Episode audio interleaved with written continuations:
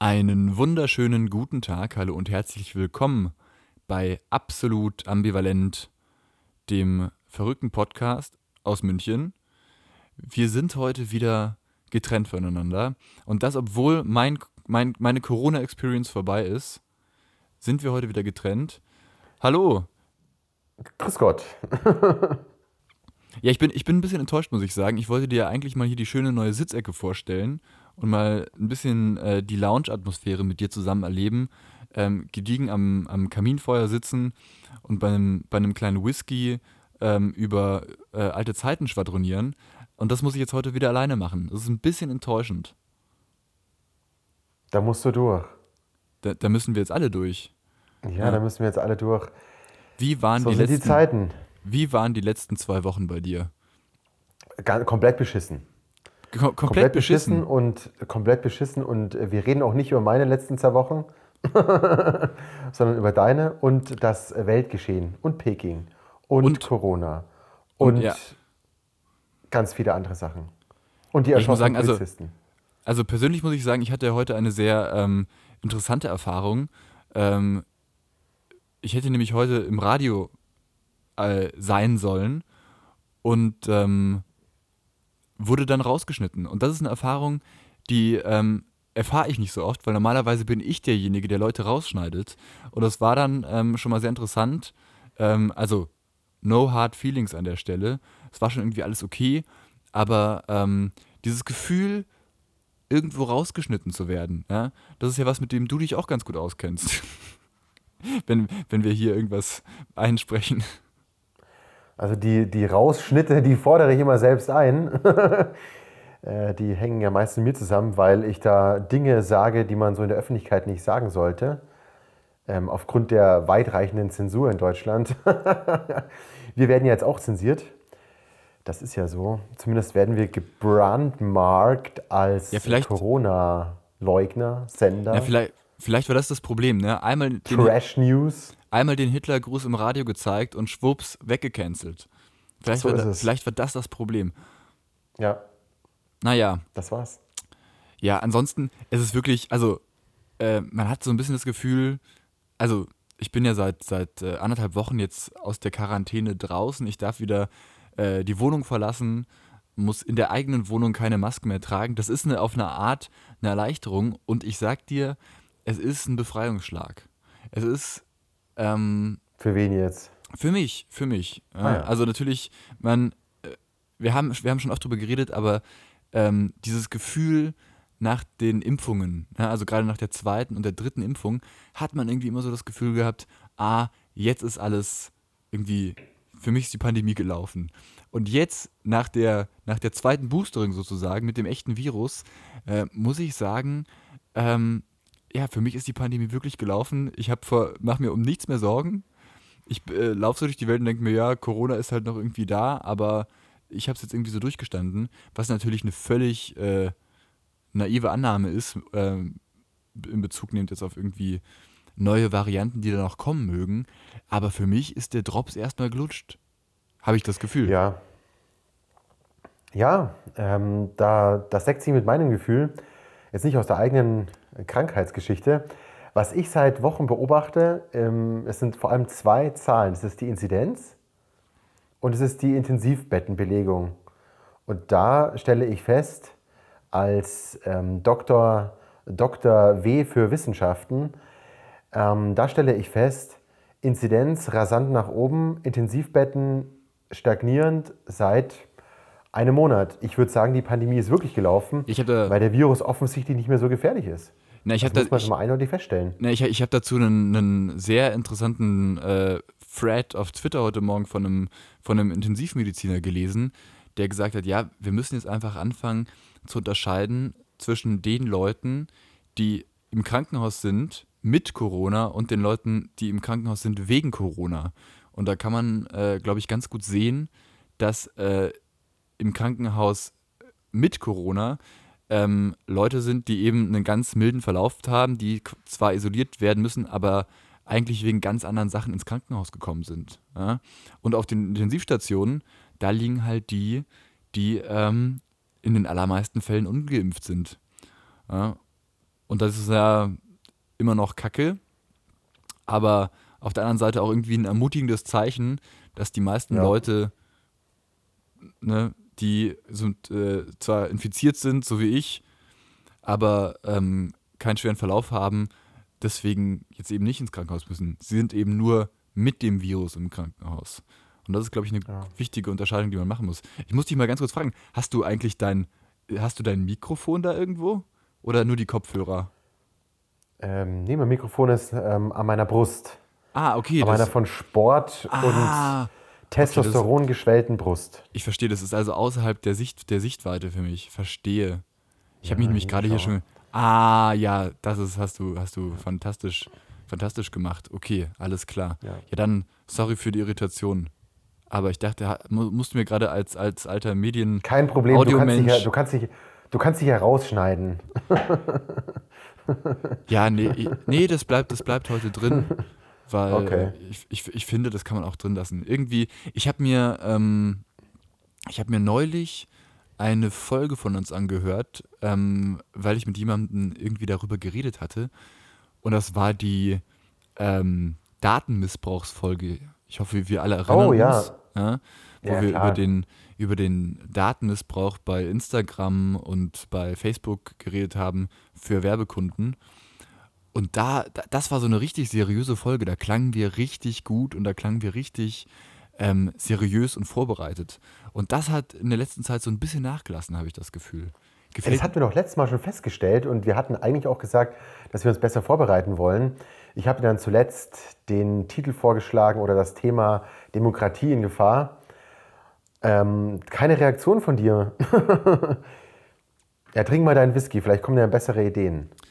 Das tut mir total leid, weil ähm, ich musste in dem Moment tatsächlich sehr schmunzeln, weil ich mich tatsächlich am Abend vorher ähm, mit, mit, mit, äh, mit meiner Frau mehr oder weniger darüber unterhalten habe, die ähm, genau das Gleiche ähm, gesagt hat. Also wir können dieses Gespräch jetzt gerne hier nochmal ähm, on air so ein bisschen wiederholen mit den, mit den Standpunkten, die ich damals schon äh, ihr gesagt habe, weil Mhm. das ist ein, ist ein wirklich spannendes Thema.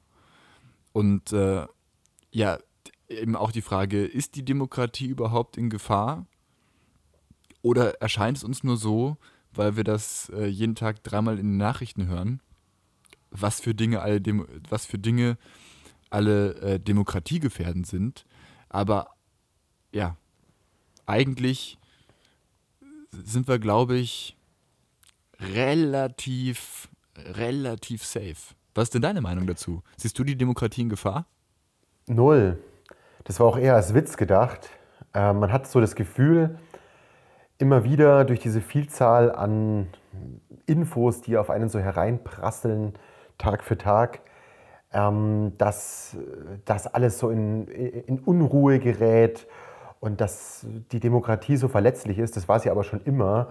Und ich denke, dass wir ja, da eigentlich überhaupt keine, was heißt eigentlich, wir haben wir müssen uns nicht sorgen vor, der, vor dem drohenden Verlust der Demokratie.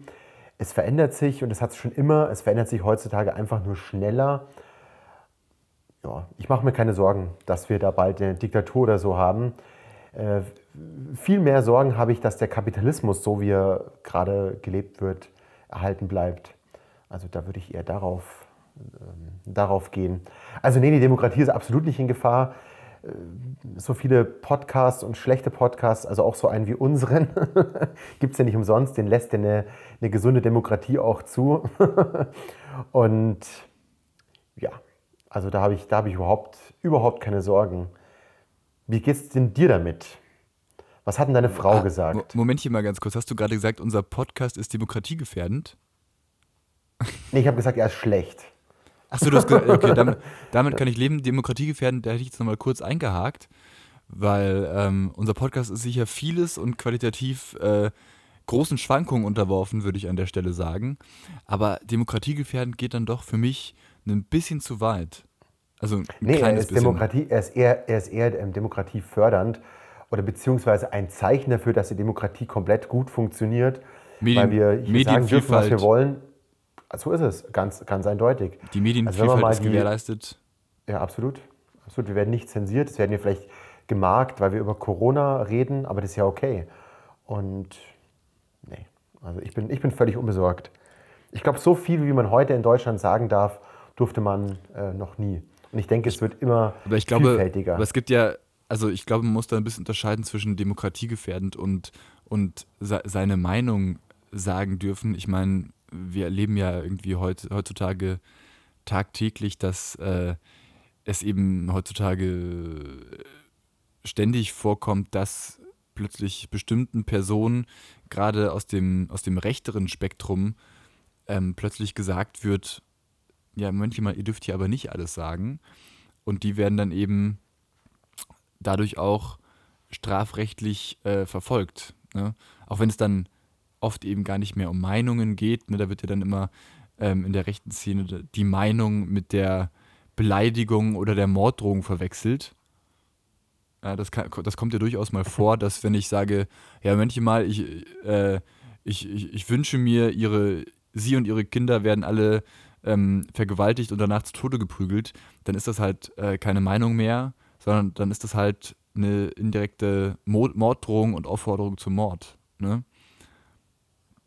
Also, so gesehen, ähm, ja, kann man natürlich nicht alles sagen. Ne? Ich glaube, ja, nee, ich, natürlich nicht. Aber ich glaube, Darum geht es ja auch nicht. Also ich, ich meine, also Demokratie besteht ja aus mehreren Teilen als nur der Meinungsfreiheit. Das ist halt ein großer Teil davon einer Demokratie also wenn das Volk die Herrschaft haben soll, äh, Demos, dann ähm, muss es eben auch die freie Rede geben. Also deswegen ist es schon mal ein großer Teil. Okay, da sind wir uns alle einig. Dazu gehört dann natürlich noch viel mehr wie so eine Rechtsstaatlichkeit, Wahlen und äh, ja, also auch so eine Ampelkoalition ist ja auch ein Zeichen dafür, wie vielfältig wir mittlerweile sein können. Und wenn ich mir so die letzten Reden auch im Bundestag angeschaut habe, da gibt es natürlich viel Zoff und bla und blub. Aber letztendlich ist auch alles in Ordnung. Ja, also nein, ich habe ich hab keine Sorge vor, der, vor dem Verlust der Demokratie. Ja, ich glaube auch, wir haben, also Deutschland im Speziellen hat durch den, ähm, ja, durch das Dritte Reich ne, und das ganze Nachspiel ähm, irgendwie nochmal ein anderes, ja, ich möchte fast sagen, Schutzschild. Ne? Und hat äh, eben auch sehr, äh, sehr gute Mechanismen in seiner Verfassung eingebaut, um die Demokratie eben dementsprechend zu schützen. Und das haben andere Länder, wie jetzt die USA zum Beispiel, die ähm, eine Verfassung haben, die äh, 200 Jahre älter ist als unsere oder noch älter, äh, die haben diese Mechanismen eben in der Form noch nicht. Und dann sehen wir eben so bestimmte ähm, ja, Möglichkeiten für ja, sehr rechte Konservative, die dann eben diese Chance nutzen und damit dann auch zum Teil regieren können. Und das ist natürlich äh, wahnsinnig problematisch. Das heißt, ähm, dass Demokratie grundsätzlich immer gefährdet ist, ich glaube, das muss man schon anerkennen. Ich glaube, nur in Deutschland haben wir einen ziemlich guten Weg gefunden, um dem vorzubeugen. Ja. ja. Genau so. Punkt. Ähm, ja. Wie gesagt, ich mache mir gerade viel mehr Sorgen. Das hat sich jetzt auch schon mehr oder weniger angekündigt. Ich äh, war ja mal kurzzeitig ein halber Neoliberaler ähm, da gibt es ja auch so ein paar Teile in, meine, in, meinem Herzen, die in diese Richtung schlagen. Und auf der anderen Seite ähm, habe ich derzeit eher die Sorge, dass wir aus unserem kapitalistischen System in die Bredouille kommen, über kurz oder lang. Ähm, ja, also bei aller Demokratie gewählt wird, wer Wachstum verspricht, ich sage es mal so, gewählt wird, der sagt, es wird uns allen besser gehen. Und ich glaube, da könnte es nur langsam schwierig werden, dass wir vielleicht echt mal ein, oder eine Gruppe, eine Partei, eine brauchen, ähm, die sich da auch mal rantrauen und mehr so das Gemeinwohl, ähm, wie soll ich sagen, in den, in den Vordergrund stellen können. Weil ich glaube, dass der Kapitalismus gerade auch durch die Corona-Krise sehr sichtbar viel mehr Probleme entfalten wird, als er bisher geholfen hat. Ich glaube, wir sind so an dem, an dem Peak, was Kapitalismus erreicht hat und da sollten wir aufpassen.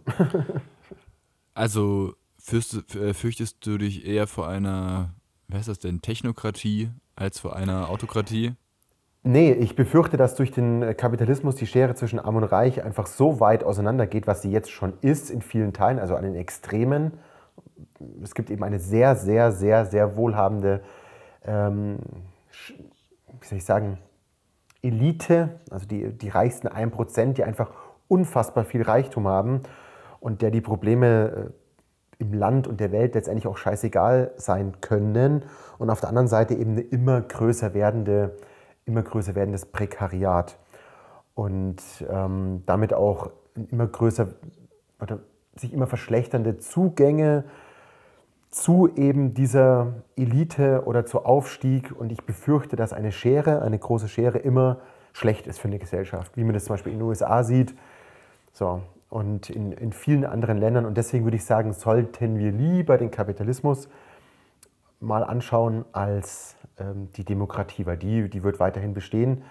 Nur unter welchen Bedingungen die Demokratie herrscht, da sollte man hinschauen. Ja, aber wir sollten ja vielleicht auch mal ähm, gerade mal so in unsere EU-Nachbarländer gucken. Ne? Wir haben in Österreich so eine ganz ähm, fast schon beängstigende Entwicklung gesehen. Das ist jetzt nicht wahnsinnig weit weg, was da vor kurzem mit Sebastian Kurz ähm, und seiner Partei passiert ist, ist ja recht beunruhigend. Da hat man sich zwar dann noch irgendwie gefangen und Sebastian Kurz an sich ist jetzt erstmal weg und geht irgendwie als Manager in die USA. Gut und schön. Aber wir haben da ja schon gesehen, dass äh, so autoritäre Züge in so einer Regierung doch durchaus ähm, möglich sind, auch in einem Nachbarland wie Österreich. Und das ist natürlich schon beunruhigend, ja. Oder schauen wir uns mal die anderen Länder in Europa an, die ja offiziell demokratisch sind und äh, wo, wo aber ganz andere Zustände äh, herrschen, ja. Ich, Ungarn, ja. Ähm, Polen. Polen, ja. ja also das ist, das ist schon beunruhigend. Und deswegen glaube ich schon, dass es, ja. dass es immer, ne, also dann bleibt es vielleicht auf dem Papier eine Demokratie, aber solche Zustände wie eben wie in Ungarn oder in Polen, die möchte ich hier natürlich nicht haben. Ja? Nee, okay, aber das sind wir auch noch aber weit entfernt. Es kommt immer die Frage auch darauf an, wo, wo, wo schaue ich denn hin? Und äh, vielleicht auch nochmal dann die Zeit, wo war denn Ungarn vor 30 Jahren? Mhm, okay. Also die, denen darf man auch noch ein bisschen Zeit geben, so ist es ja nicht. Also die sind ja erstmal von, von, vom, vom Regen in die Traufe gekommen. Also erstmal irgendwie so ein Satellitenstaat und äh, ja, dann EU-Zugehörigkeit, jetzt finden die sich auch erstmal. Also ich mache mir da trotzdem keine Sorgen. Nee, nee, überhaupt nicht. Also da, da wird die Zeit alles heilen und ähm, also ich würde jetzt erstmal auf Deutschland schauen und da ist die Demokratie nun überhaupt nicht, für meine Begriffe überhaupt nicht gefährdet. Das werden jetzt die Querdenker wahrscheinlich anders sehen oder irgendwelche Reichsbürger. Aber hier ist so eine Vielfalt und wir müssen es auch in der EU aushalten, dass es halt Länder gibt, die die Rechtsstaat auch nochmal ein bisschen anders begreifen, nicht aus unserer Brille. Ich sehe das ganz genauso, dass in Ungarn natürlich solche Gesetze, die, die gegen ähm, Homosexualität zielen oder in, in, in Polen, wo man an der Schule dieses Lebensbild nicht mehr, äh, wie soll ich sagen, nicht mehr aktiv kommunizieren darf. Okay, auf der anderen Seite, wo waren wir denn vor 40 Jahren?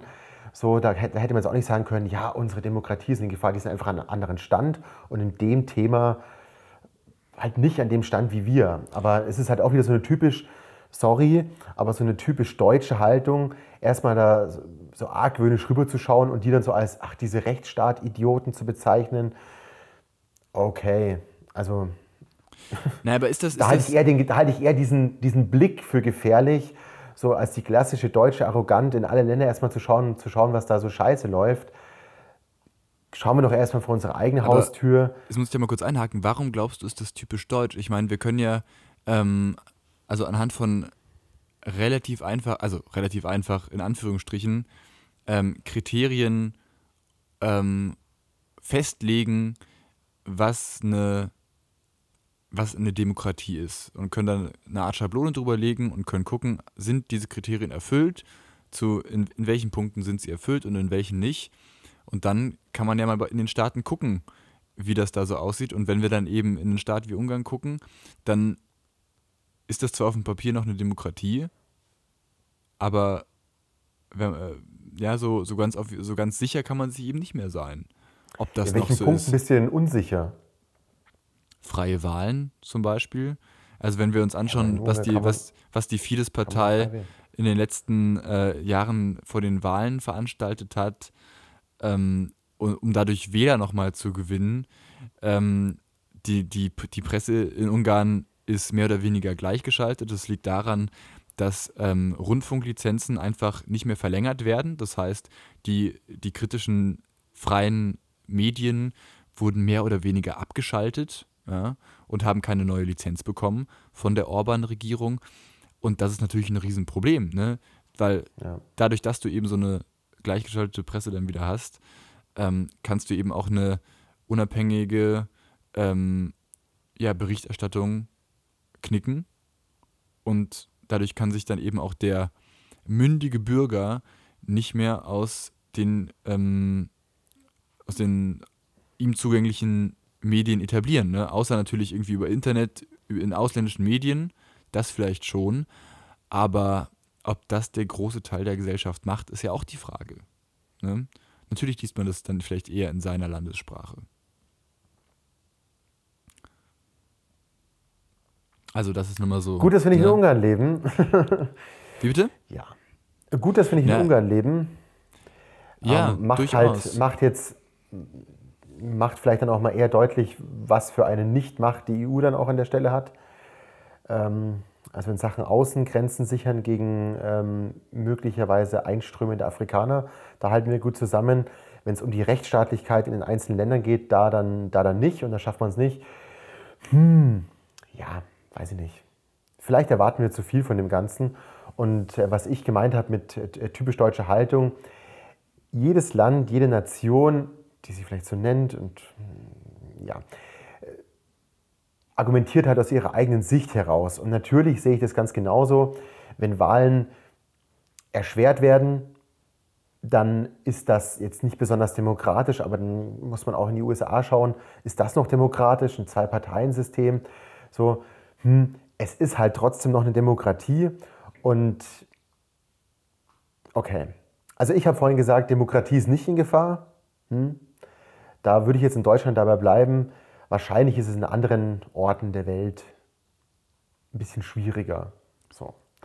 Obwohl Ja, das auch letztendlich sind es letztendlich sind's Veränderungen.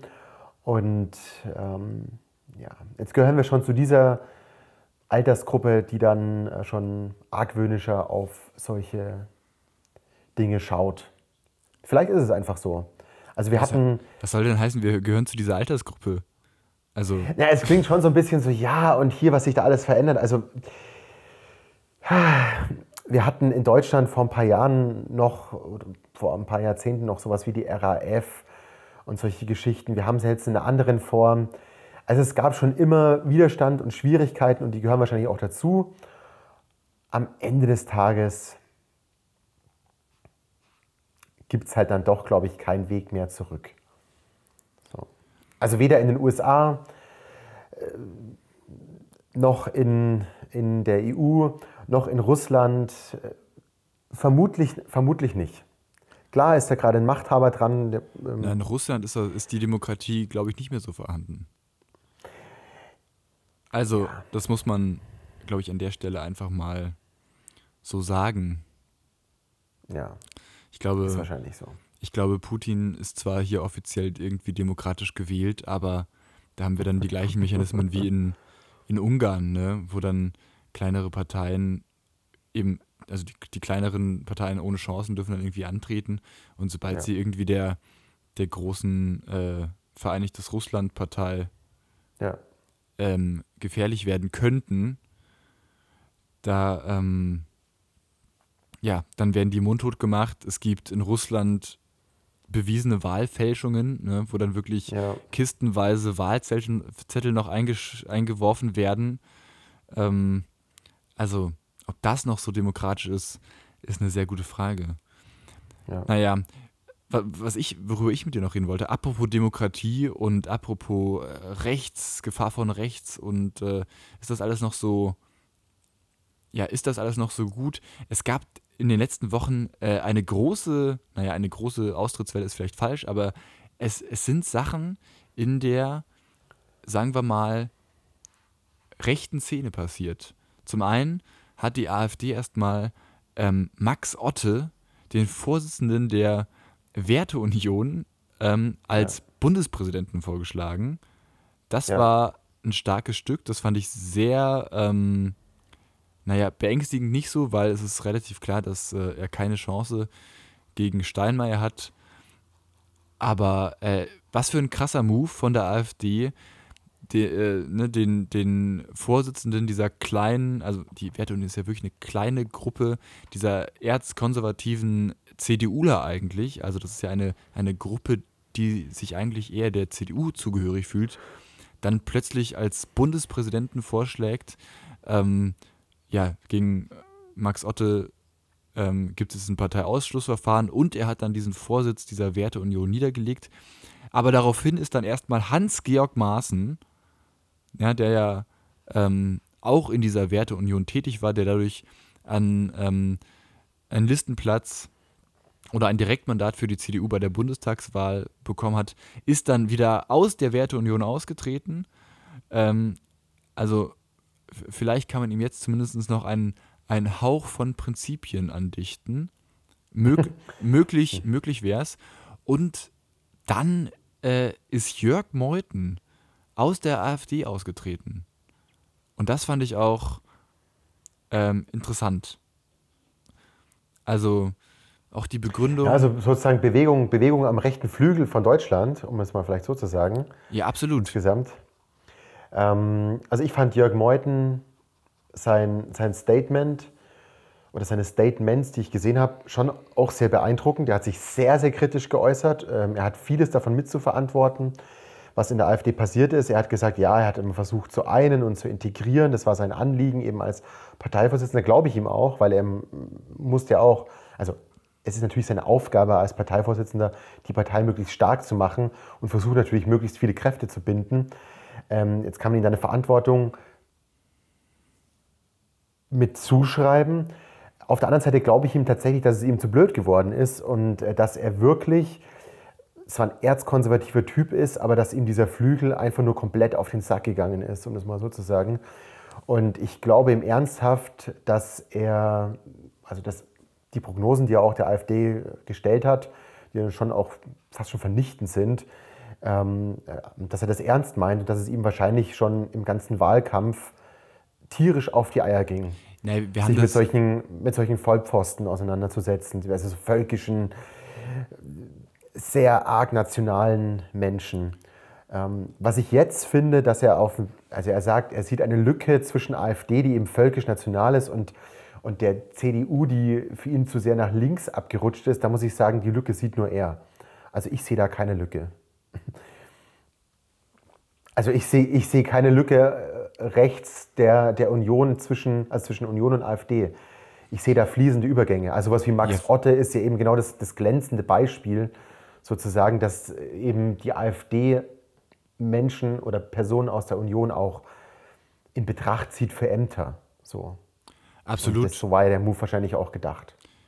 Ja, und äh, ich meine, man muss sich ja nur mal anschauen, was da auf dieser, auf dieser Bundespressekonferenz direkt nach der Wahl passiert ist, ja, wo ja, wo ja ähm, äh, Alice Weidel und Meuthen sich äh, dermaßen angezickt haben.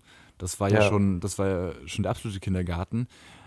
Und die, ich meine, ich meine, die Gefahr besteht ja wirklich, dass jetzt dieses ganze Lager rund um Björn Höcke einfach wa- viel, viel stärker wird. Und dann hätten wir vielleicht bald wieder eine Partei im Deutschen Bundestag, die einen Vorsitzenden hat, den man offiziell als Faschisten bezeichnen darf. Und das wäre, ja, also wenn das jetzt so kommen sollte, es k- könnte, ist, die Möglichkeit besteht ja durchaus, ne? Und das ist natürlich, ähm, ja, also Stichwort demokratiegefährdend, ähm, schon irgendwie eine große Sache. Ja? Auch wenn ja, der AfD jetzt vielleicht für die Zukunft jetzt nicht die wahnsinnig dicken Wahlchancen einzuräumen sind. Aber ich vermute mal schon, dass sie bei diese, diese 10 Prozent, die sie da immer so durchschnittlich im Bund haben, Ja. dass sie die schon halten können. Und das ist durch, durchaus beunruhigend. Ähm, Ja, also davon, davon gehe ich auch aus und ich spanne jetzt nochmal den Bogen für einen kurzen Moment zurück zu der ähm, Frage Demokratie in Gefahr. Solche Strömungen hat es immer gegeben, die wird es immer geben, aber am Ende ist es wie an der Börse. Die Börse gewinnt immer. Und genauso werden am Ende, klingt das vielleicht ein bisschen pathetisch, aber am Ende werden immer die Menschen gewinnen. Und äh, ganze Nationen, eine ganze Menschheit, die so eine lange Demokratieerfahrung hat, die lässt sich langfristig auf sowas nicht ein. Also jetzt ist ja so, Höcke möchte quasi wieder so eine, so eine alte Gesellschaft, so eine ganz nationale Einheit bilden, ganz traditionelles Familienbild, ein ganz traditionelles Bild von der Nation wieder zurück. Und das ist vielleicht im ersten Moment so als die Lösung, ah ja, früher war alles besser quasi aus, aus dem heraus. Früher hatte ich einen Job, ach, da ging es mir noch gut. Aber am Ende kann Höcke auch nicht die Welt äh, zurückschrauben, er kann den Klimawandel nicht zurückschrauben und er kann nicht in einen, also er kann nicht in die 70er Jahre wieder eine Industrie aufbauen. Das funktioniert alles nicht und deswegen werden diese ganzen Personen immer scheitern. Und deswegen äh, glaube ich auch Demokratie, nein, in the long run nicht in Gefahr. Natürlich müssen wir darüber reden und natürlich ist es erstmal eine Gefährdung, aber am, am Ende gibt es kein Zurück. Also wenn ich in die Geschichte zurückschaue, vor 100 Jahren, wie viele Demokratien gab es da, fällt mir jetzt spontan mh, Frankreich, so USA, und dann müsste ich schon wieder überlegen, war jetzt, war England schon Demokratie? Ja, so richtig, Ja, weiß ne, ich gar ne. nicht. So eine, eine parlamentarische Monarchie sind sie immer noch. ja, genau. Also sie so. haben ein Parlament, sie haben Und wie, auch viele Demokratien, und, wie viele, und wie viele Demokratien haben wir jetzt? Also es hat sich ja alles zum Positiven geändert. Und ähm, von dem her glaube ich, dass die Demokratie es immer am Ende machen wird. So. Auch wenn wir uns hier in unserem Podcast alle zwei Wochen die Meinung ändern und dann auch einen, einen satten Turn hier hinschmeißen. Aber nee. Ja, du bringst, du bringst Zuversicht in die Zukunft, das ist ganz schön. Ähm, jetzt habe ich gerade meinen, meinen AfD-Faden verloren. Aber ist auch egal. Macht ja nichts. Ähm, Ja, die AfD ist sowieso die Vergangenheit. also das ist so das letzte Aufbäumen. ja, aber meinst du wirklich, ich meine, wir hatten, du hast, du hast natürlich vollkommen recht, wir hatten immer ähm, irgendwie kleine ähm, Aufbäumungen von rechts, ja, hier in Bayern mit der, mit der Bayern-Partei, die Republikaner, Die ähm, NPD, die ja, NPD, genau, aber die ja auch nie so, also zwar die, oft die stärkste Partei in der Richtung war, aber ja nie äh, so stark war, dass sie in den Bundestag Genau. eingezogen wäre. Ja. Ja. Mit der AfD haben wir jetzt einfach eine, eine rechte Partei, ähm, die Ah, da muss ich in Schutz, also ich muss da die AfD in der Hinsicht vielleicht auch in Schutz nehmen. es, es, fällt- es fällt mir echt nicht leicht, aber die AfD ist nun wirklich bei weitem nicht die NPD. So. Die haben viele verfassungsfeindliche Strömungen, okay, aber ganz, ganz, ganz andere Liga. Und in der AfD sind auch viele, sag ich mal, einfach, einfach Idioten. Ja, aber siehst du, genau Ähm, da würde ich dir widersprechen. Weil, ich meine, wir, wir, wir haben genau gesehen, ähm, dass das eben äh, nicht so der Fall ist. Und viele, die aus diesem, also aus diesem NPD-Lager kamen, ähm, eben sich dann plötzlich mit der AfD solidarisieren und auch für die AfD zum Teil ähm, indirekt Wahlkampf machen. Und wir haben in der AfD natürlich einen, einen viel ähm, gefährlicheren Melting Pot von eben diesen ganz rechtsextremen Strömungen, die ursprünglich vielleicht mal in der NPD unterwegs waren. Und auf der anderen Seite aber eben auch genau dieses bürgerliche Lager, was sich da zum Teil eben so vereint. Und das halte ich für, für naja, wahnsinnig gefährlich auf eine Art. Ne? Ich meine, jetzt haben wir gerade noch die, ähm, die, die Querdenkenbewegung, wo dann in diesen Melting Pot, wo früher vor allem eher Konservative drin waren ähm, und dann eben auch ein paar Rechtsextreme, kommen jetzt noch Esoteriker mit rein, die in der AfD vielleicht eben noch die einzige Möglichkeit sehen, ähm, äh, politisch sich ähm, irgendwie gegen, gegen diese Corona-Maßnahmen zu, zu stellen. Ja. Also, also da muss ich jetzt komplett widersprechen, weil, also ja, auf der einen Seite, ich gebe dir recht, in die AfD werden jetzt noch extremere Kräfte dazukommen. Querdenker, wie du es gerade sagst, Esoteriker, die sehen sich vielleicht nur noch bei der AfD. Auf der anderen Seite bricht ihnen die Mitte weg. Und eine Partei braucht immer auch Mittepotenzial. Und es wird der AfD genauso wie es jetzt schon bei der Wahl passiert ist.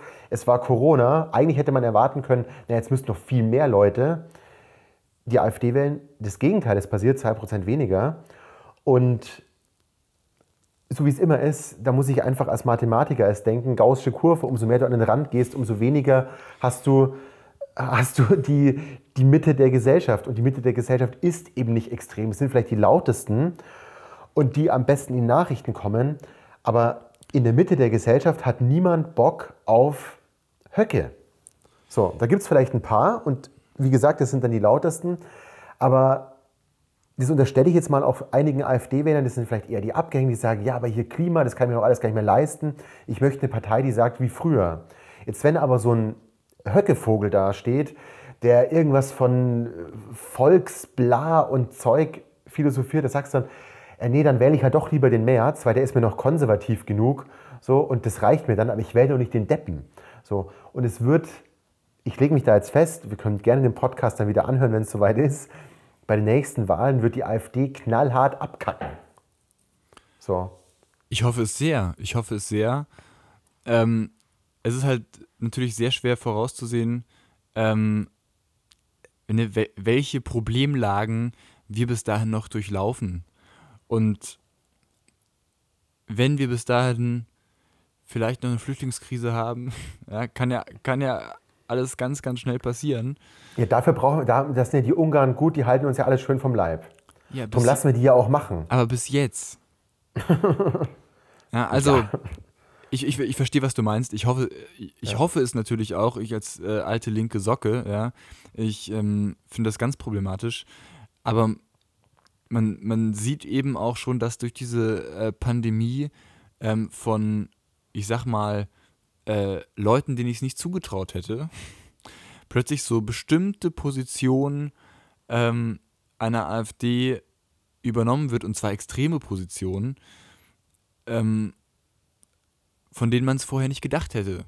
Und wenn die sich dann, wenn die dann meinen, sie finden sich jetzt in dieser Partei wieder, weil diese Partei in diesem einen Punkt mit ihnen einer Meinung ist, dann kann das zum Problem werden und dann kann es natürlich auch sein, dass du plötzlich eine neue Mitte hast, die eben ganz weit außen stehen. Ich meine, Deutschland zwischen 1933 und 1945, da war ja auch die Mitte daran beteiligt. Also, dass es möglich ist, haben wir, ne, haben wir hier in Deutschland das beste, das beste Beispiel für. Ja, es ist halt, aber Deutschland 33 und jetzt sind wir 22. Also da ist schon einige Zeit ins Land gegangen. Wir haben einen Wirtschaftsminister, der, ähm, sag ich mal, fast schon ein Poet ist. So wurde auch zuletzt gefordert, ein, Par ein Parlamentspoeten, den bräuchte man ja, wieder. Das, das, fand ich auch sehr so. schön. Also, da, da, ja, es wäre wirklich ich, schön. Ich, schon, ich finde einen Sänger, einen Parlamentssänger, fände ich, fänd ich gut. Oder Sängerin natürlich. Am besten ein Chor, ein Parlamentschor. also, von dem her, die Welt hat sich nun schon gewandelt. Man muss auch sagen, die Grünen haben immer mehr Zuwachs. So, also es ist ja nicht nur so, dass wir, schauen wir doch auch mal auf die anderen Parteien und schauen wir auf die anderen Entwicklungen. Diese ganzen rechten und auch linken Extremen haben einfach viel zu viel Gehör, weil sie am lautesten sind.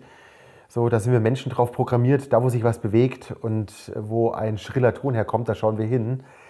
Es gibt so viele entspannte, freundliche, demokratische, leidensfähige, wohlwollende Menschen und ähm, ja, ich glaube, da gibt es auch noch immer genug. Genau. Und ich glaube nicht, dass es möglich ist, da wieder eine Gesellschaft in, in den Rand zu, zu führen. Und die Zeiten damals waren auch sehr, sehr speziell, also überhaupt schon sehr national. ähm, von einer Wirtschaftskrise betroffen, von davor einem Krieg, der verloren ging. Also die Zeiten sind ganz, ganz andere. Und ich finde, man kann sie immer schlecht vergleichen. Also ja, so Nazi-Vergleiche sind einfach immer schlecht. Ja, kommt auch an, wen du mit Nazis vergleichst. Ich meine, dass wir in turbulenten Zeiten leben, ähm, die sowas ausleben könnten, das, äh, das würde ich jetzt gar nicht so anzweifeln, aber ich, also, ich, ne, weil ich jetzt hier gerade vielleicht so, so, so klinge, als würde ich davon ausgehen, dass wir in den nächsten Jahren wieder eine große Krise haben und unsere Demokratie total gefährdet ist. Ähm, wie gesagt, ich glaube, wir haben einfach sehr gute Mechanismen in unserer Verfassung eingebaut, damit das eben genau nicht der Fall ist. Was ich aber glaube, ist, dass eben diese, ähm, diese Formen, über die sich Menschen aktuell radikalisieren, ähm, dass die schon zugenommen haben und dass das schon eine, ich sag mal, Gefahr für die Gesellschaft zu einem gewissen Punkt ist, aber vielleicht eben eher im Bereich ähm, de, der Richtung Terror geht als Richtung Diktatur. Ja. Also Verstehst da, was ich meine? Ich, ich, ich, ich, ich denke, ich verstehe, was du meinst. Ähm, es gibt genügend Beispiele, du hast es selbst gerade gesagt, wir schauen nach Ungarn, wir schauen nach Polen, wir schauen nur nach Österreich, da gibt es äh, Strömungen, wo man echt Sorge haben kann. So, dann gibt es hier die Querdenker, ähm, es gibt Gewalt, sagt man so, ähm, angeblich, die, die zunimmt. Statistisch ist das gar nicht so, es verändert sich nur, wir berichten mehr drüber, also da ist auch so eine gefühlte Wahrheit, nicht immer dann die, die statistische Wahrheit. Und auf der anderen Seite, nochmal, ich mache mir viel mehr Sorgen vor, vor einem, ähm, also zum Beispiel Social Media, halte ich für weit, weitaus gefährlicher diese Selbstdarstellung ähm, als, als alles ähm, Politische, weil das, weil das wirklich auch eine ganze Gesellschaft so betrifft und auch Werte schafft. Also dieses, dieses ständige Schönheitsprinzip und alles ist gut und äh, was weiß ich was. Ähm, also Selbstdarstellung löst im Menschen immer, weil wir soziale Wesen sind, immer einen, wie soll ich sagen, halt so, ein, so einen Rückkopplungseffekt aus, wenn ich immer nur schöne Menschen sehe, denen es gut geht und immer nur von, von, von Urlauben und von Erfolgen äh, spreche, das halte ich für wesentlich gefährlicher. Also ich würde sagen, Instagram halte ich für weitaus gefährlicher als ähm, Sebastian Kurz oder den Präsidenten von, also äh, Viktor Orban von, von Ungarn, muss ich ganz ehrlich sagen. Ich weiß, du musst da auch gerade aus beruflichen Gründen eine andere Haltung haben. Wir hatten da auch schon mal gerade in der Daten- Folge eine, eine sehr, sehr kritische Haltung dem Ganzen gegenüber. Und ich glaube, so wird viel mehr manipuliert und Schaden angerichtet, als es Politiker oder, wie soll ich sagen, ja, Amtsträger tun können. So. Naja, also ich aber ich meine, ich mein, diese Amtsträger arbeiten ja mit Kampagnen meistens für ihren Machterhalt. Ne? Und äh, also Social Media steht ja nicht für sich alleine, sondern wird ja von den politischen Akteuren durchaus genutzt. Ne? Ich meine, nach diesem ja, der Algorithmus Analytica, von Social Media, der, ja, genau, der, der die, Algorithmus diese, von Social Media steht natürlich dafür. Dieser, genau, aber ne, also inzwischen. Immer extremer, diesem, immer schöner. Genau, aber nach, diesem, nach diesen ganzen Skandalen, die wir hatten, also Cambridge Analytica, ähm, ne, diverse, diverse Studien, zum Teil von den Organisationen selber, also ne, wir haben es ja gesehen bei, bei den Facebook-Leaks, wo Facebook selber Studien gemacht hatte, wie schädlich das dann eben zum Teil ist, dass sie von dem Radikalisierungspotenzial wussten, der auf ihren Plattformen stattfindet ähm, und einfach nichts unternommen haben. Ähm, das sind ja alles äh, Sachen, wo dann auch schon von Regierungsseite was gemacht wurde, aber es wird natürlich weiterhin genutzt. Und äh, wenn, weil du jetzt von meiner beruflichen Seite sprichst, ähm, in, der, in, der, in, dieser Datenmissbrauchsfolge ähm, haben wir vor allem eben das Problem in der politischen Werbung gesehen. Ja? Und natürlich auch in den Zuspielungen von Inhalten, wie wir da ähm, geprägt werden. Ähm, auf der wirtschaftlichen Seite hat es enorme Vorteile, wenn du deine Werbung den Leuten äh, anzeigen lassen kannst, die sich auch wirklich dafür interessieren. Ja? Also, ähm, wie gesagt, ich habe ich hab unsere Datenmissbrauchsfolge nochmal gehört. Alles, was da drin ist, stimmt. Ja? Ob man jetzt, wie gesagt, bei, bei Werbung bin ich mir insofern unsicher, dass ne, wenn ich mir Färbung, Fernsehwerbung ansehe, ich damit eigentlich nichts mehr anfangen kann, da sehe ich dann natürlich Produkte, die mir auch gefallen. Ne? Natürlich löst es dann eher bei mir einen Kaufimpuls aus und das ist natürlich das Ziel von dieser Kampagne. Die Frage ist halt, also ist geht, das gefährlich, es, es ist das gefährlich also für die Gesellschaft? Ja gut, also Werbung gab es schon immer so, da muss man jetzt sagen, dann wäre die Welt schon äh, zugrunde gegangen. Ich, ich, ich meine es ganz anders. Ich meine ähm, dieses, dieses ständige und offensivst ähm, getragene Schauspiel von alles ist schön und gut. So, und da willst du auch hin. Ich glaube, dass das, ich mal, eher gesellschaftszersetzend ist. Ähm, und das, sag mal, das gab es das gab's früher nicht. So. Und äh, das halte ich jetzt eher für die größere Gefahr als, sag ich mal, Machtmissbrauch. Gab es schon immer, es wird heute nur viel öfter aufgedeckt. Ähm, oder Menschen, die in Machtpositionen sind, die dann versuchen, diese Machtposition durch was auch immer irgendwie möglichst stabil zu halten. Ich denke, da gibt es kein Zurück mehr. Ich glaube aber, wenn eine ganze Gesellschaft äh, nur ständig mit Social Media Scheißdreck ähm, konfrontiert ist und es eine ständige Aufschrei und du hast auch mal so Schreihalsgesellschaft gibt, dann ist es eher, also die Gesellschaft ist sich vermutlich selbst am gefährlichsten, wenn sie auf ihre Schreihälse hört und nicht mehr in der Lage ist, ordentlich zu, zu filtern. Genau. Ja, und ich glaube, das Problem ist dann vor allem viel eher, dass diese, ähm, ne, also dadurch, dass du dir eben deinen eigenen Feed durch die Leute, denen du im Social Media Bereich folgst, sei es Twitter, sei es Instagram, dass du dir deine Realität mehr oder weniger selber zusammenbaust. Und wenn du am genau. Anfang von deiner Social Media Karriere nicht unbedingt ein politisch interessierter Mensch bist, dann wirst du das durch so Social Media vermutlich auch nicht so. Ja? Oder du ähm, hast dann Personen in deinen Feeds, die sich politisch irgendwie ausrichten, dann kriegst du diesen politischen Content natürlich eingespielt der dich auch auf eine gewisse Art und Weise prägt. Ja? Egal, ja. ob du jetzt danach gefragt hast oder nicht, anders als, ähm, ich sag mal, bei den klassischen Medien, die natürlich von Haus aus auch eine gewisse Ausrichtung haben. Darüber haben wir auch schon mal gesprochen. Aber eben mit einem ganz anderen ähm, redaktionellen Hintergrund. Ja?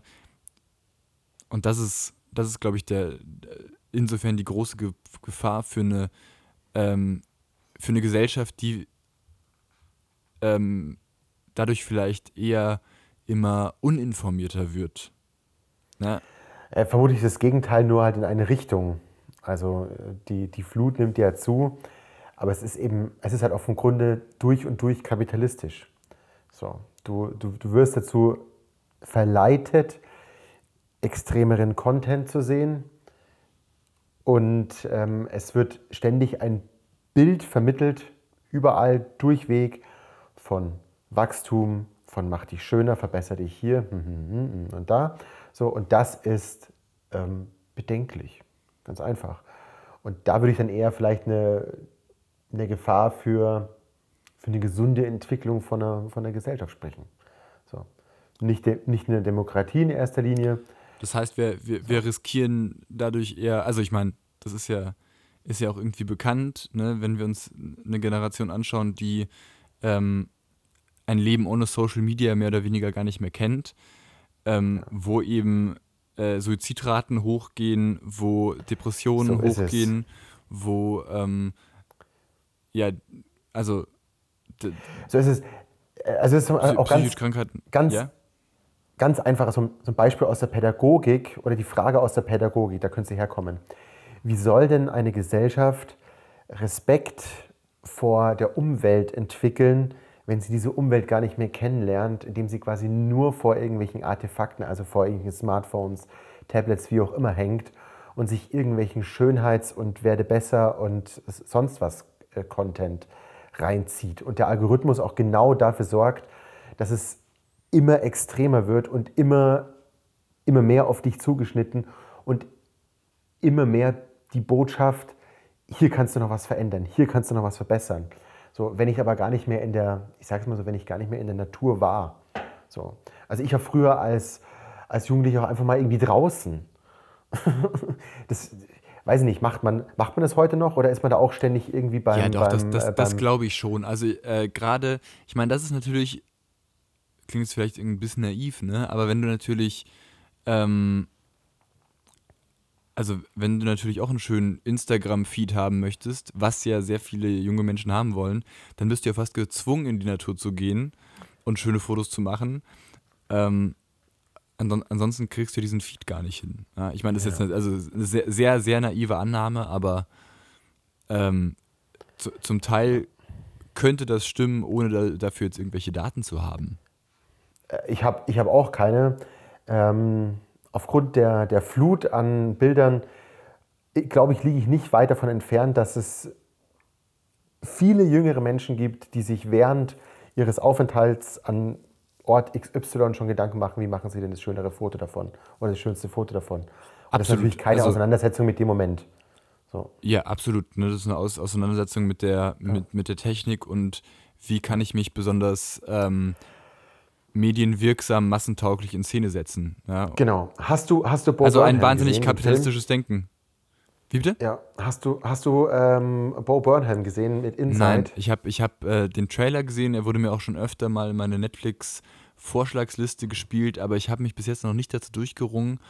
Ähm, also, ich, ich kenne Bo Burnham, aber konnte mich, also von, von den Sachen, die ich gesehen habe, fand ich es immer okay und fand es immer schön, aber nicht so weit, dass ich gedacht habe, ah, okay, jetzt muss ich mir diesen Film angucken.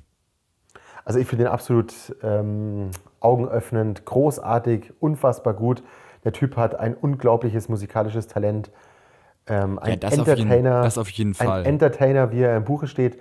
Und dazu die Referenz von Wolfgang M. Schmidt, der ihn zu den besten Filmen im Jahr 2021 gewählt hat. Das äh, ist doch schön, dass Wolfgang Ja. Schmidt ihn gewählt hat. Wie gesagt, ich, ich ähm, werde ihn mir sicher mal irgendwie angucken. Äh, wie gesagt, jetzt gerade im Moment, ähm, also ich habe auch einfach gar keine Zeit dafür. Ne?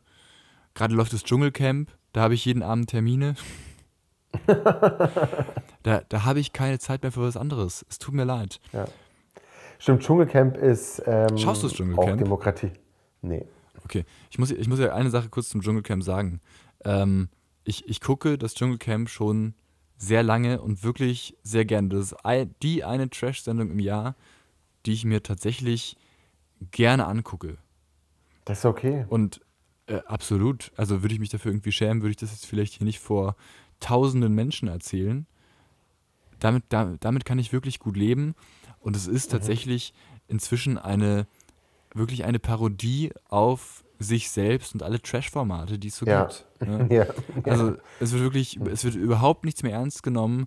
Ähm, die einzigen, die noch so ein bisschen an die alten Trash-Formate erinnern, sind wirklich die Kandidaten, die noch zum Teil wirklich sagen, ja, ich gehe hier rein, um was zu bewegen und um mich selber zu finden, während äh, die anderen Kandidaten, die, sind, die schon seit 50 Jahren irgendwie im Medienbiss unterwegs sind, äh, sagen, ja, Moment mal, das hier ist aber alles eine Show und auch genau wissen, wie sie sich irgendwie medienwirksam in Szene setzen können und auch dann daran wieder scheitern.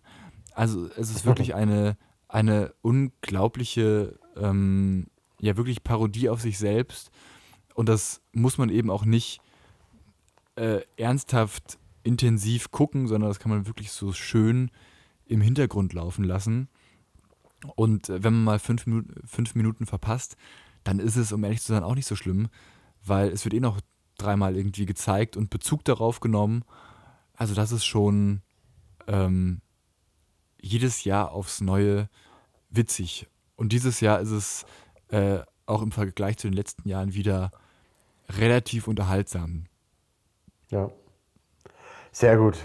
Dann So hätten kurz wir. zu meiner zu, zu meiner Kritik. Und wenn mir jetzt natürlich jemand sagt, ja, jetzt denkst du hier, du hast das Dschungelcamp durchschaut, ähm, es gibt einen, einen klugen Satz und ich glaube, der ist vielleicht sogar von Harald Schmidt oder von jemand anderem. Ja, ähm, ja aber auch Von Harald also, Schmidt oder Jan, von jemand könnte anderem, auch ja. Jan Böhmermann, Jan Böhmermann Ja. sein oder wer auch immer.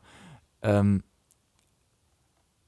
man, man kann das Dschungelcamp nicht ironisch gucken. Ja? Viele sagen immer, ja, ich gucke das irgendwie ironisch, genauso wie Germany's Next Topmodel. Nee, es ist natürlich vollkommener Quatsch.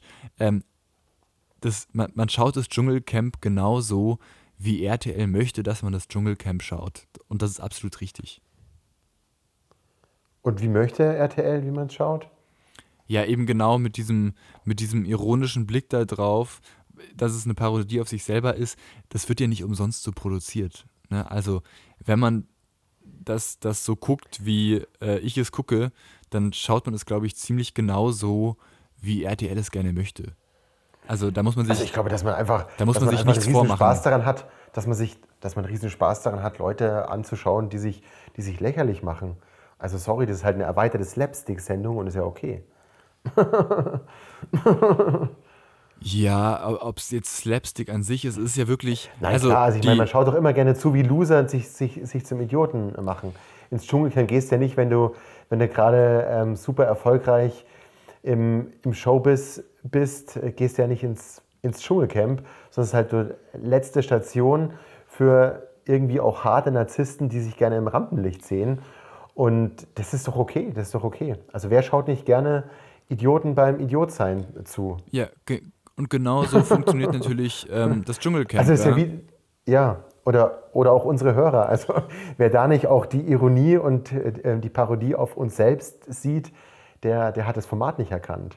Ja, Wäre auch eine gute, gu- ein, äh, eine, ein guter Folgentitel. Das Dschungelcamp für die Ohren. Auf, äh, ja, also Dschungelcamp für die Ohren. schon mal nicht schlecht. Dschungelcamp für die Ohren, den Rest schreibe ich dann wieder, kein Problem. Ähm, nee, ist Du gut. bist, du bist quasi ähm, mein Mickey Beisenherz für meine Son Sonja Zieglo. Ich habe keine Ahnung, wer Mickey äh, Weisen oder Weisenherz ist. Du weißt das ist der Co-Moderator. Nee, nee, nee, das ist äh, Daniel Hartwig. Nee, Mickey Beisenherz ist dieser sehr bekannte ähm, Texter, der seit wirklich Jahrzehnten das Dschungelcamp macht, inzwischen aber auch eigene Shows hat, Sendungen, einen sehr erfolgreichen Podcast auch. Also, wenn du Mickey Beisenherz nicht kennst, dann hast du wirklich in den letzten Jahren in der, in der deutschen Medienlandschaft comedymäßig äh, was verpasst. Man muss ihn nicht gut finden, aber äh, kennen könnte man ihn schon auf jeden Fall.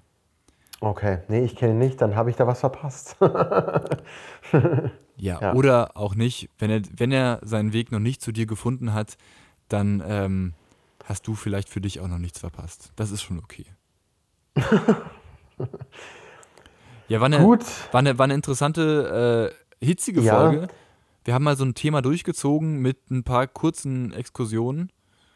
War ganz Ja, nett. das war ja der Wunsch für mich das letzte Mal, ja. Ähm, äh, ich wünsche mir dann doch mehr Vorbereitung, weil ich habe mich gar nicht darauf vorbereitet. Ich dachte, das wird wieder so eine vogelwilde Folge wie die letzte. Ähm, War's ist ja schon auch. okay. Wir machen, wir machen da einfach mal weiter und Wir, wir bereiten uns warten mal vor. darauf, dass Ja, es tut mir furchtbar leid. Ich habe ich hab, ich hab gerade wirklich nicht so viel Zeit, mich vorzubereiten, außer wirklich irgendwie tagesaktuell ähm, Nachrichten zu hören und äh, zu lesen. das reicht ja, das reicht ja schon. Das, und das ist ja auch so ein bisschen der Ansatz, dass wir hier so ein bisschen unsere, unsere Medienwoche irgendwie abgleichen und unsere, unsere Re ja, Realität so ein bisschen abgleichen. ja. Und ähm, du, du bist quasi die Kontrollinstanz, dass einer äh, nicht zu extrem werden kann. ja, du Bei dir, bist. besteht ja immer die, bei dir besteht ja immer die Gefahr, dass du zu links wirst, auch so unrealistisch links. Und bei mir bestand mal die Gefahr neoliberal, ähm, ist jetzt auch schon wieder gecancelt. Und jetzt bleiben wir in der Dann die Mitte. Gefahr, dass ich, dass ich cancel kann, dass ich gerne Cancel Culture canceln möchte, hat sich auch gelegt. Und äh, von dem her ist es so eine schöne Einnordung wieder zur, zur Mitte. Die haben wir heute auch ganz gut hinbekommen. Ähm, zwischendrin mal wieder ein bisschen Scheiß geredet, Faden verloren. Ähm, ja, das ist schon okay. Ich glaube auch. So Jetzt haben, wir, insgesamt. jetzt, jetzt haben wir gar nicht über Joe Rogan und Spotify geredet und Neil Young. Hätte ich eigentlich gerne noch gemacht, Ja, aber, aber- können, wir auch, können wir auch weglassen. Ähm, ich verlinke euch dazu in den Shownotes einen sehr, einen sehr interessanten Artikel, ich glaube aus der Zeit, den ich dir geschickt habe. Man findet aber auch ganz viel dazu, dass eben einige Spotify-Künstler, also Künstler allgemein, die ihre Musik auf Spotify hatten, die sie jetzt zurückgezogen haben, weil Spotify eben den erfolgreichsten Podcaster der Welt, Joe Rogan, ähm, unter Vertrag genommen hat, vor zwei Jahren inzwischen, glaube ich, der da seine Podcasts jetzt exklusiv veröffentlicht. Und ähm, der hat manchmal sehr ähm, skurrile Gäste zu Gast, die dann ungefiltert ähm, Verschwörungstheorien und eben auch ähm, Lügen über äh, die Corona-Pandemie zum Beispiel verbreiten dürfen. Und äh, Jetzt schneidest du sie ja doch noch an. Nee, nee, ich wollte es nur einmal kurz zusammenfassen. Ja. Und da gab es jetzt einen kleinen Konflikt. Lest euch das durch bei der Zeit oder woanders im Internet. Ich werde äh, euch einen Artikel reinpacken, der hat es, glaube ich, ganz gut erklärt. Und ansonsten sehen wir uns Auch daran, bald sieht man, wieder. auch daran sieht man wieder, die Demokratie funktioniert. Wenn da so ein Ja, Diskurs. ich glaube, ich, glaube, es funktio- ich glaube, es funktioniert eher unter, äh, unter vorgehaltener Pistole. Also von einem Künstler zu sagen, pass mal auf, ich setze hier mal ein Zeichen und ein Statement und äh, ne, bringt es dadurch in die Öffentlichkeit und so, das ist so ein großer Künstler wie Neil Young. Ähm, da, da war die Medienaufmerksamkeit einfach sehr groß und ich, da hat sich Spotify dann einfach beugen müssen. Ansonsten wäre der Shitstorm, glaube ich, also ich glaube nicht, dass sie es nicht hätten ausbaden können und aussitzen können und in drei Tagen hätte niemand mehr drüber geredet, das schon. Aber Ja. ja, wer so ein Unternehmen ist wie Spotify und dem Vielfalt und äh, eine Die müssen- Diversity genau. so wichtig ist, Ja. der ähm, sollte die dann müssen das abkönnen und der soll, sie ja auch. Genau, und der sollte Ja. dann vielleicht auch mal handeln. Joe Rogan ist noch da, gewisse Folgen wurden jetzt aber entfernt. Ja. Ja. Alles klar. Dann ähm, wünsche ich dir jetzt noch einen schönen ähm, Abend. Das wünsche ich dir auch. Und wir Du hast uns. jetzt einen halben Liter Whisky in der Folge geleert. Ich habe, ich habe wirklich 0,2 äh, Whisky getrunken. Also wirklich so ein, hier das ist ein so ein Probierglas, was ich hier habe. Und das nippe ich über so zwei Stunden weg und es ist sogar noch halb voll. Also äh, die, die Menge des Whiskys in meinem Blut hält sich tatsächlich noch in Grenzen. Und von dem her, ähm, ja, kann ich dir auch noch äh, klaren Kopfes einen schönen Abend wünschen. Und wir hören uns in zwei Wochen wieder. Bis dahin, eine schöne Zeit. Macht's gut und genießt die Zeit. Bleibt sicher. Tschüss. Und stabil. Und stabil auch noch. Macht's gut. Tschüss.